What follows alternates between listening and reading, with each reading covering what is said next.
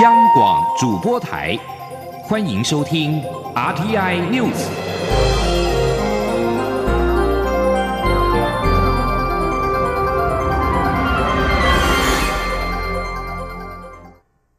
各位好，我是主播王玉伟，欢迎收听这节央广主播台提供给您的 RTI News 新闻。首先带您关注两岸焦点。共军两架歼十一战机三十一号越过台湾海峡中线。蔡英文总统今天上午表示，这不仅是对两岸现状的片面改变，更是对区域安全稳定的公然挑衅。他除了提出严重抗议之外，也郑重提醒北京当局不要刻意挑衅，不要制造事端，不要试图破坏台海现状，并强调我方的三个坚定：国土我们一寸不让。前天记者欧阳梦平的采访报道。共军两架歼十一战机在三月三十一号上午越过台湾海峡中线，进入台湾西南面空域，在我空军增派战机紧急升空拦截后，才返回中线以西。蔡英文总统一号上午主持国军重要高阶干部授勋暨继任布达授阶典礼时，致辞表示：近年来国际情势急剧变化，国家安全面临复合式多面向的挑战。无论是维持区域稳定、捍卫中华民国主权，或是保障台湾人民的福祉和自由民主的价值，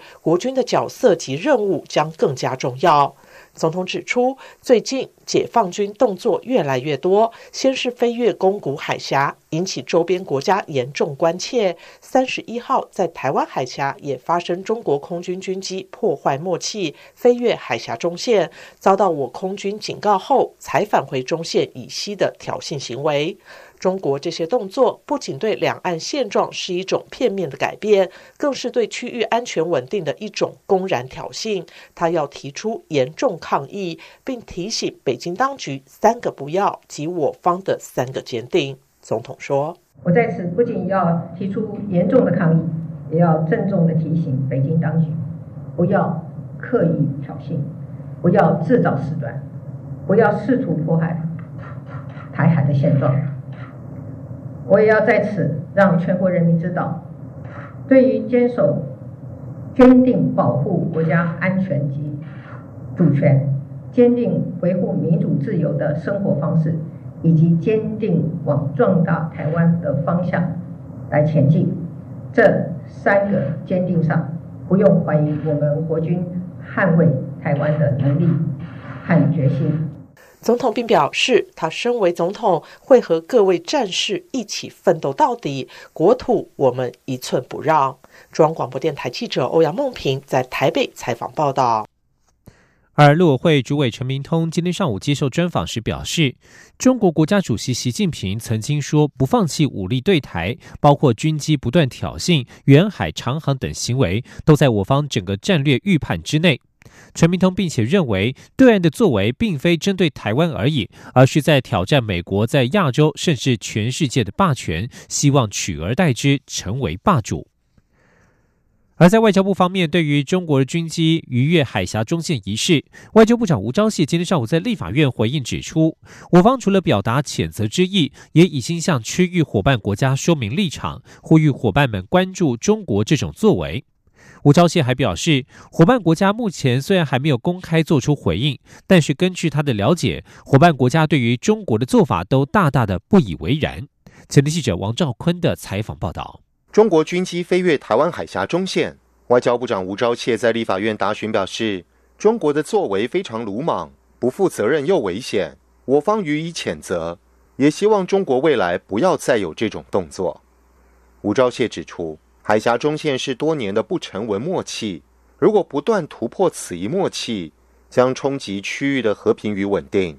外交部已通知周边伙伴我方的立场，并呼吁友盟国家关注此事。他说：“到目前为止还没有公开的回应，但是我可以跟委员报告，就是私底下啊，我的了解是这些呃，我们合作的伙伴对于中国的这种做法也大大不以为然。”吴钊燮认为。我方不会挑衅对方，但面对中国威胁，我方绝不示弱，相信国军有能力捍卫领空与领土。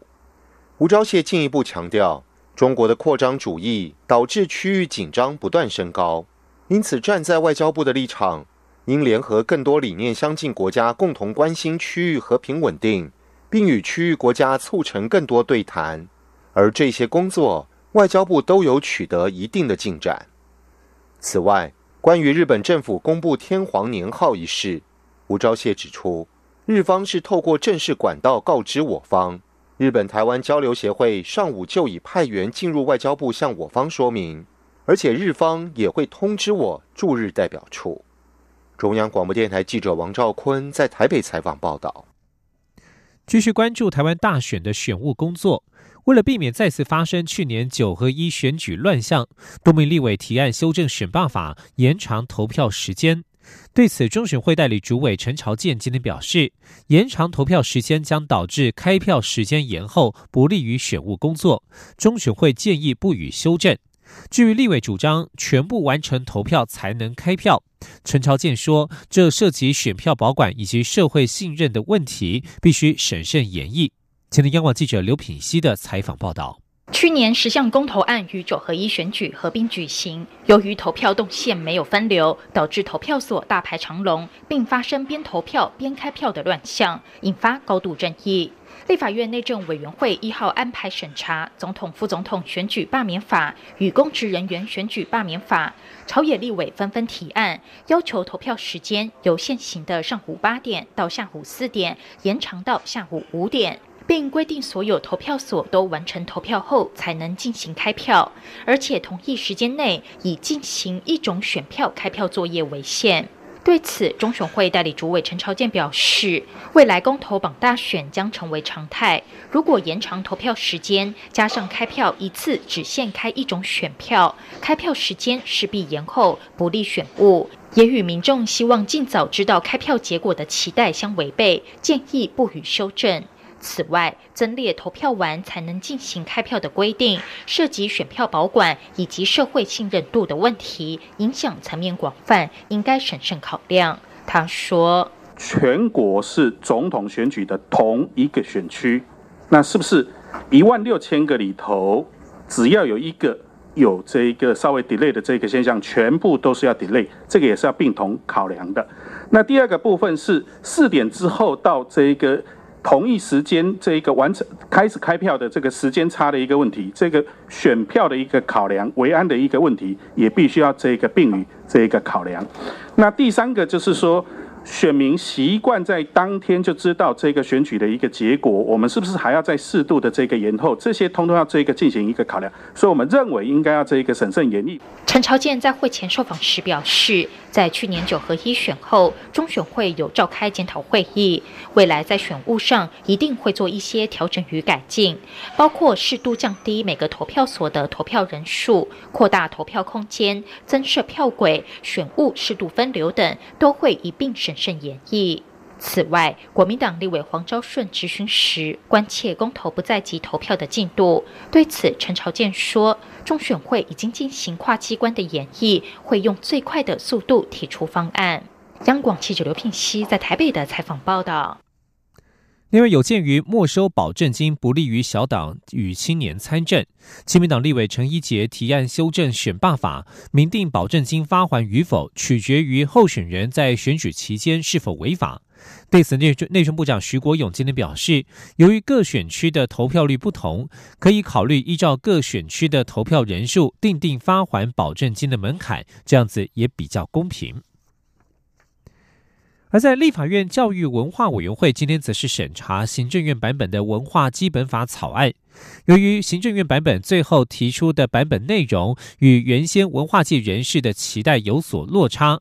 立委质疑文化基本法草案仅宣示性质，恐怕无法发挥上位法真正的功能与价值。前天记者江昭伦的采访报道。演绎二十多年的文化基本法草案，行政院会今年初通过，并函请立法院审议。立法院教育文化委员会一号邀请文化部长郑丽君报告并备询。文化基本法草案共二十九条，不过在全国文化会议多次被提出的中央政府文化预算编列应明确定定下限比例，在行政院版本中却消失了。原本草案中有许多重要条文，如明确保障译文工作者劳动权益等，都有另以法律定之的文字，也都被行政院删除。此外，文化部版本中原本有提及，相关国家级人民从事国土规划、都市开发、都市更新等建设，应办理文化影响评估。但行政院版仅规定，在缔结国际条约协定有影响文化之余，才进行文化影响评估，远不如文化界期待，也因此遭到文化界人士批评。文化基本法草案仅是宣示性质，弱化文化基本法的文化价值与法律效力。朝野立委在质询时同样提出质疑。民进党立委张廖文坚说：“如果文化基本法里面没有办法达到，他只是宣誓，他没有办法达到，也没有方法，也没有让我们知道说到底是怎么达到。其实这种宣誓性会让很多人他觉得说啊，这个这个宣誓性的未免太宣誓性了。”对于各界质疑，文化部长郑丽君也做出澄清。郑丽君说：“它有相关价值目标、法律架构啊，那么文化治理相关条文，但它里面也有非常具体的突破，它不完全只是宣示性。我想我这点要厘清。”郑丽君指出，有关文化预算比例，虽然行政院有通盘考量，但文化部预算从一百零六年来逐年成长。另外，行政院也支持设置文化发展基金，就代表政府的态度。至于许多条文未明文写，另以法律定之，郑丽君表示，有些是因为已经有既有法规可遵循，不需要重述；有些则可透过其他政策计划执行。译文文化工作者的劳动权益保障，即使在文化采购法相关条文中也有正面表列。文化影响评估部分，郑丽君表示，行政院认为可以先透过文化资产保存法、环评法处理，文化部也会透过行政院文化汇报与相关部会讨论，立委相关意见都可以在未来草案逐条审查时再来讨论。中国电台记者张昭伦台北综合报道。继续关注国际焦点。日本皇太子德仁将在五月一号即位为新日皇。日本今天上午公布新年号为令和，而这也象征着新时代的到来。日皇明仁将在三十号退位，由皇太子德仁即位为新日皇。日个日本内阁官房长官菅义伟在台湾时间上午十点四十分公布新年号为令和，命令的令，和平的和。由于日皇退位是日本宪政史上首次，而且过去没有在新日皇即位之前就公布新年号的潜力，因此这一次的公布备受各界瞩目。而这也代表平成年号自一九八九年一月八号开始，在在经历超过三十年之后，即将画下句点。日本从公元六四五年大化革新之后所使用的大化是第一个年号，而日本目前使用最长的年号是昭和，最短的年号则是历人。至于平成，则是继昭和、明治、庆永之后，日本使用时间第四长的年号。土耳其在三十一号举行了地方选举。根据初步的开票结果，执政的正义与发展党 （AKP） 在竞争激烈的伊斯坦堡市长选举面临贴身肉搏战，并且可能丢掉首都安卡拉。分析家认为，这将是 AKP 执政以来最具象征性的挫败之一。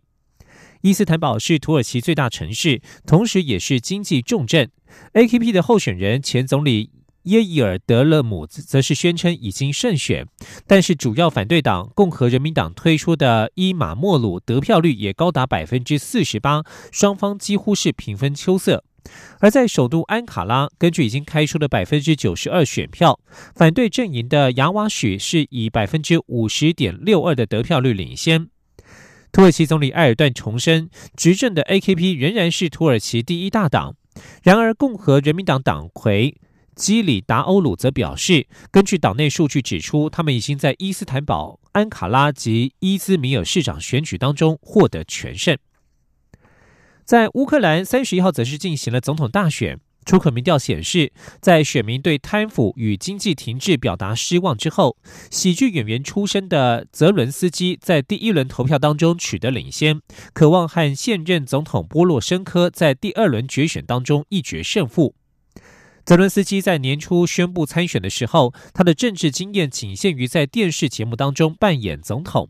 但是他在竞选期间誓言打倒乌克兰根深蒂固的贪污腐败，使他从原本不被看好的局面变成乌克兰总统大选的三大巨头之一，气势和支持度甚至领先波洛申科和前总统提摩申科。在投票结束的三小时之后，及时出口民调，泽伦斯基的得票率为百分之三十点六，大幅领先另外两人。一般预料，没有一位候选人的得票率能够过半，这意味着首轮投票的前两名将在四月二十一号的第二轮决选一较高下。以上新闻由王玉伟编辑播报，稍后请继续收听央广午间新闻。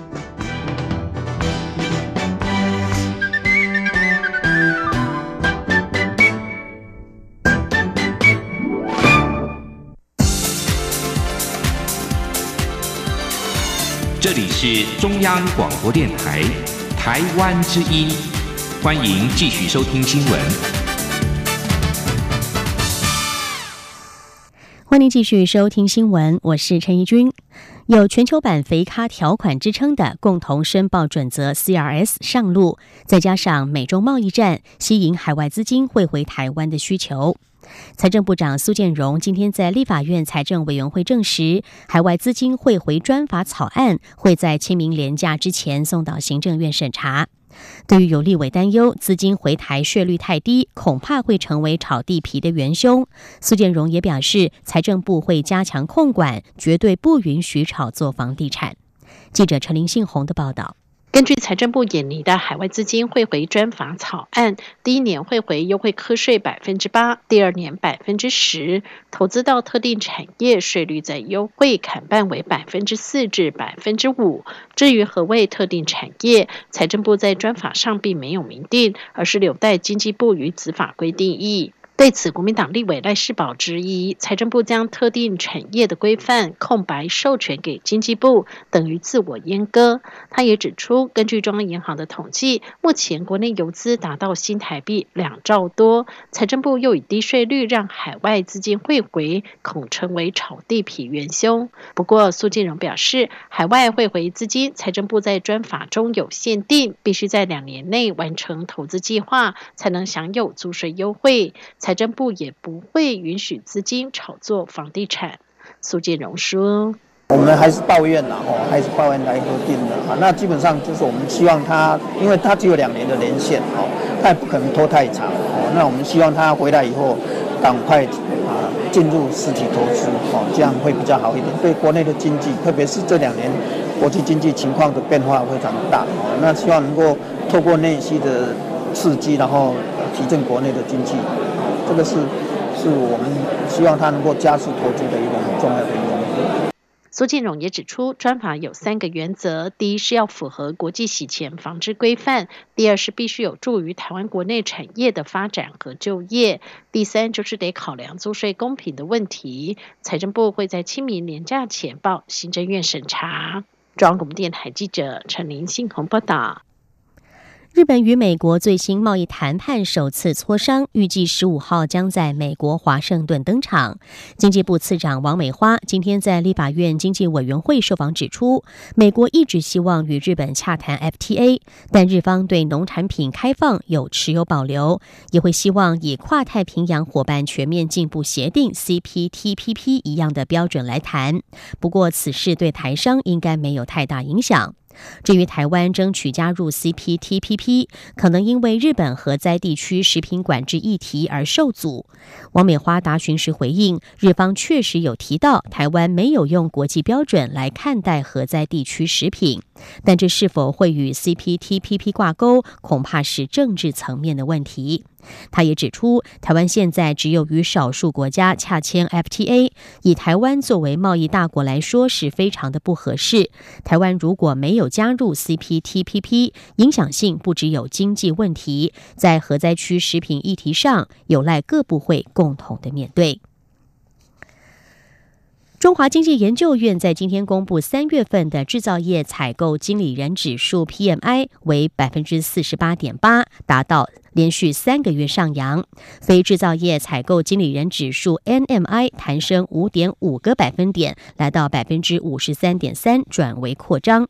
中经院院长陈思宽指出，受访厂商认为。市场氛围有所转好，但是还没有到需求很畅旺的程度，大致呈现保守持平。记者王杨文军的报道。中经院一号公布三月台湾制造业采购经理人指数 PMI 已连续五个月呈现紧缩，但指数续扬零点五个百分点至百分之四十八点八。非制造业经理人指数 NMI 则中断连续两个月的紧缩，指数回升五点五个百分点，来到百分之五十三点三。中经院院长陈思宽指出，从厂商对未来半年展望指数来观察，制造业已转为扩张，且大幅攀。升九点二个百分点，非制造业也有上扬。受访厂商认为，近期景气较去年下半年好，市场氛围有转好，订单有陆续增加趋势，但还没有到需求很畅旺的程度，大致呈保守持平。他说：“不过，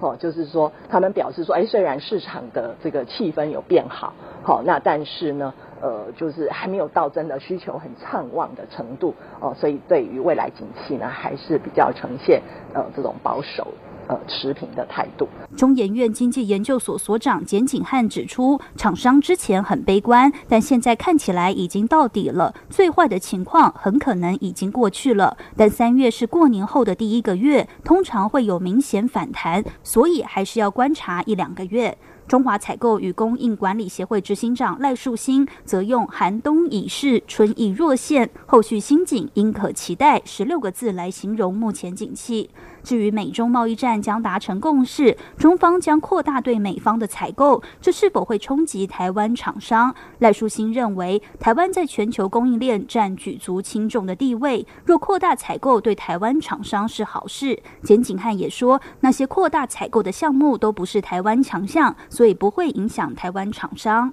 不过，陈思宽认为，人无远虑，必有近忧。尽管对台商没有太大影响，但中方若扩大对美方采购，就会减少。少对其他国家采购数量，可能是欧洲，可能是其他国家，也会产生其他负面影响，是要留意观察的地方。中央广播电台记者杨文君台北采访报道。高雄市长韩国瑜日前称，茶叶有混茶、农药残留的问题，影响台湾茶叶销往中国。农委会主委陈吉仲在今天驳斥，强调是完全错误而且不实的指控。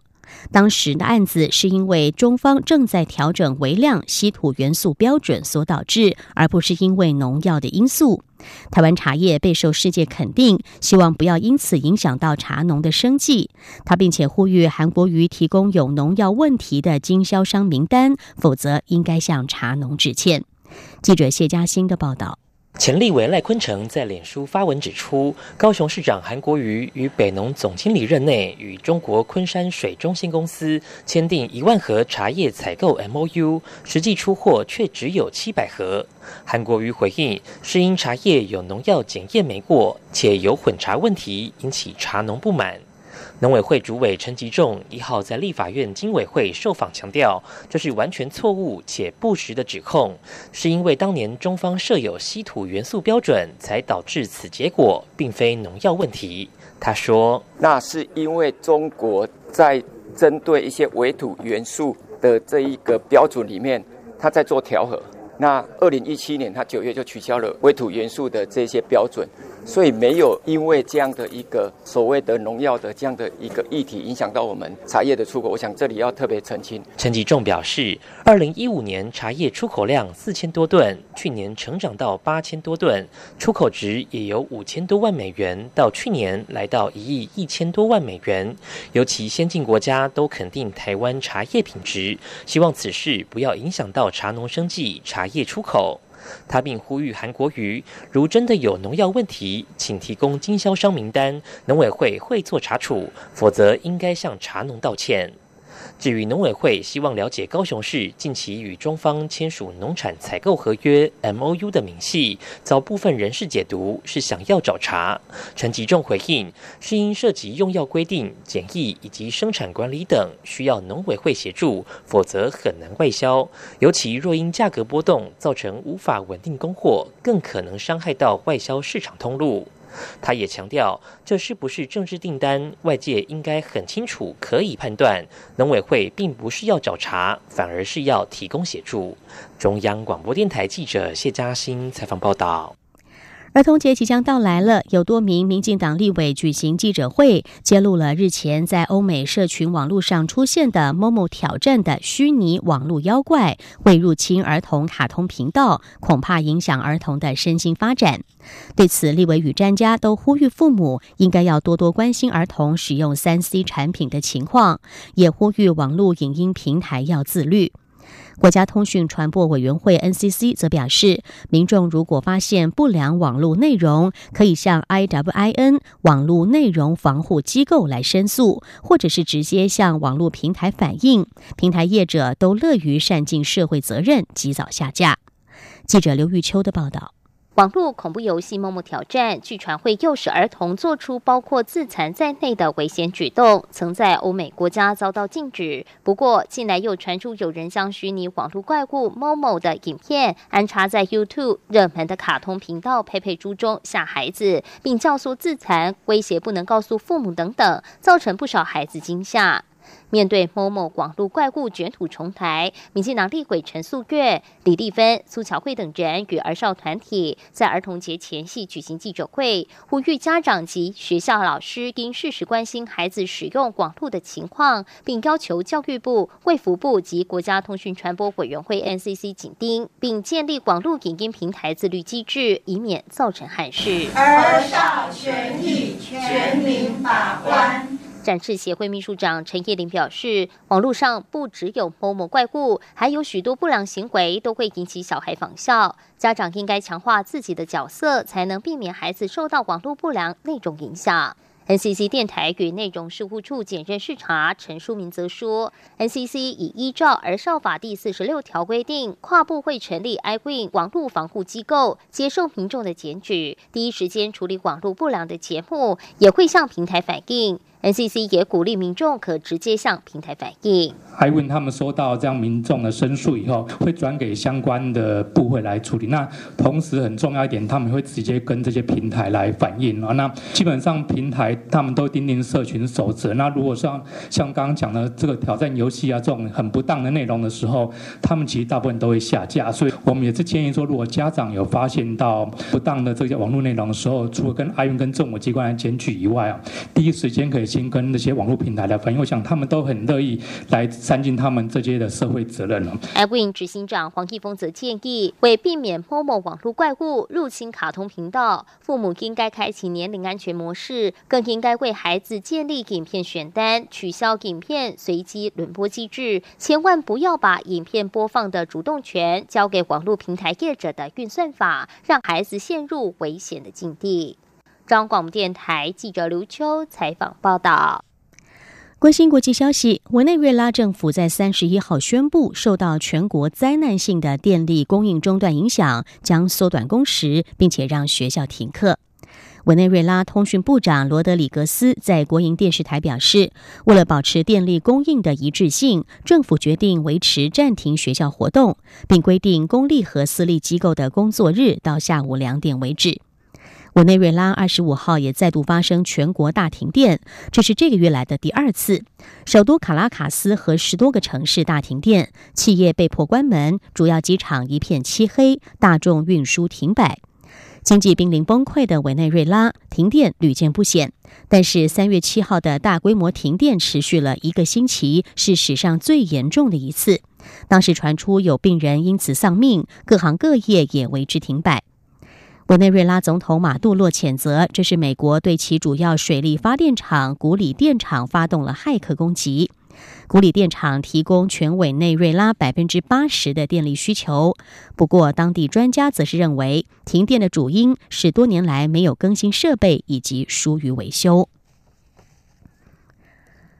针对北韩领导人金正恩同父异母的哥哥金正男在马来西亚被杀案，越南籍的女嫌段世香今天承认犯下刑期比谋杀罪要轻的罪名，可能很快就能够获得释放。而另外一名印尼籍的女嫌则已经在上个月获释。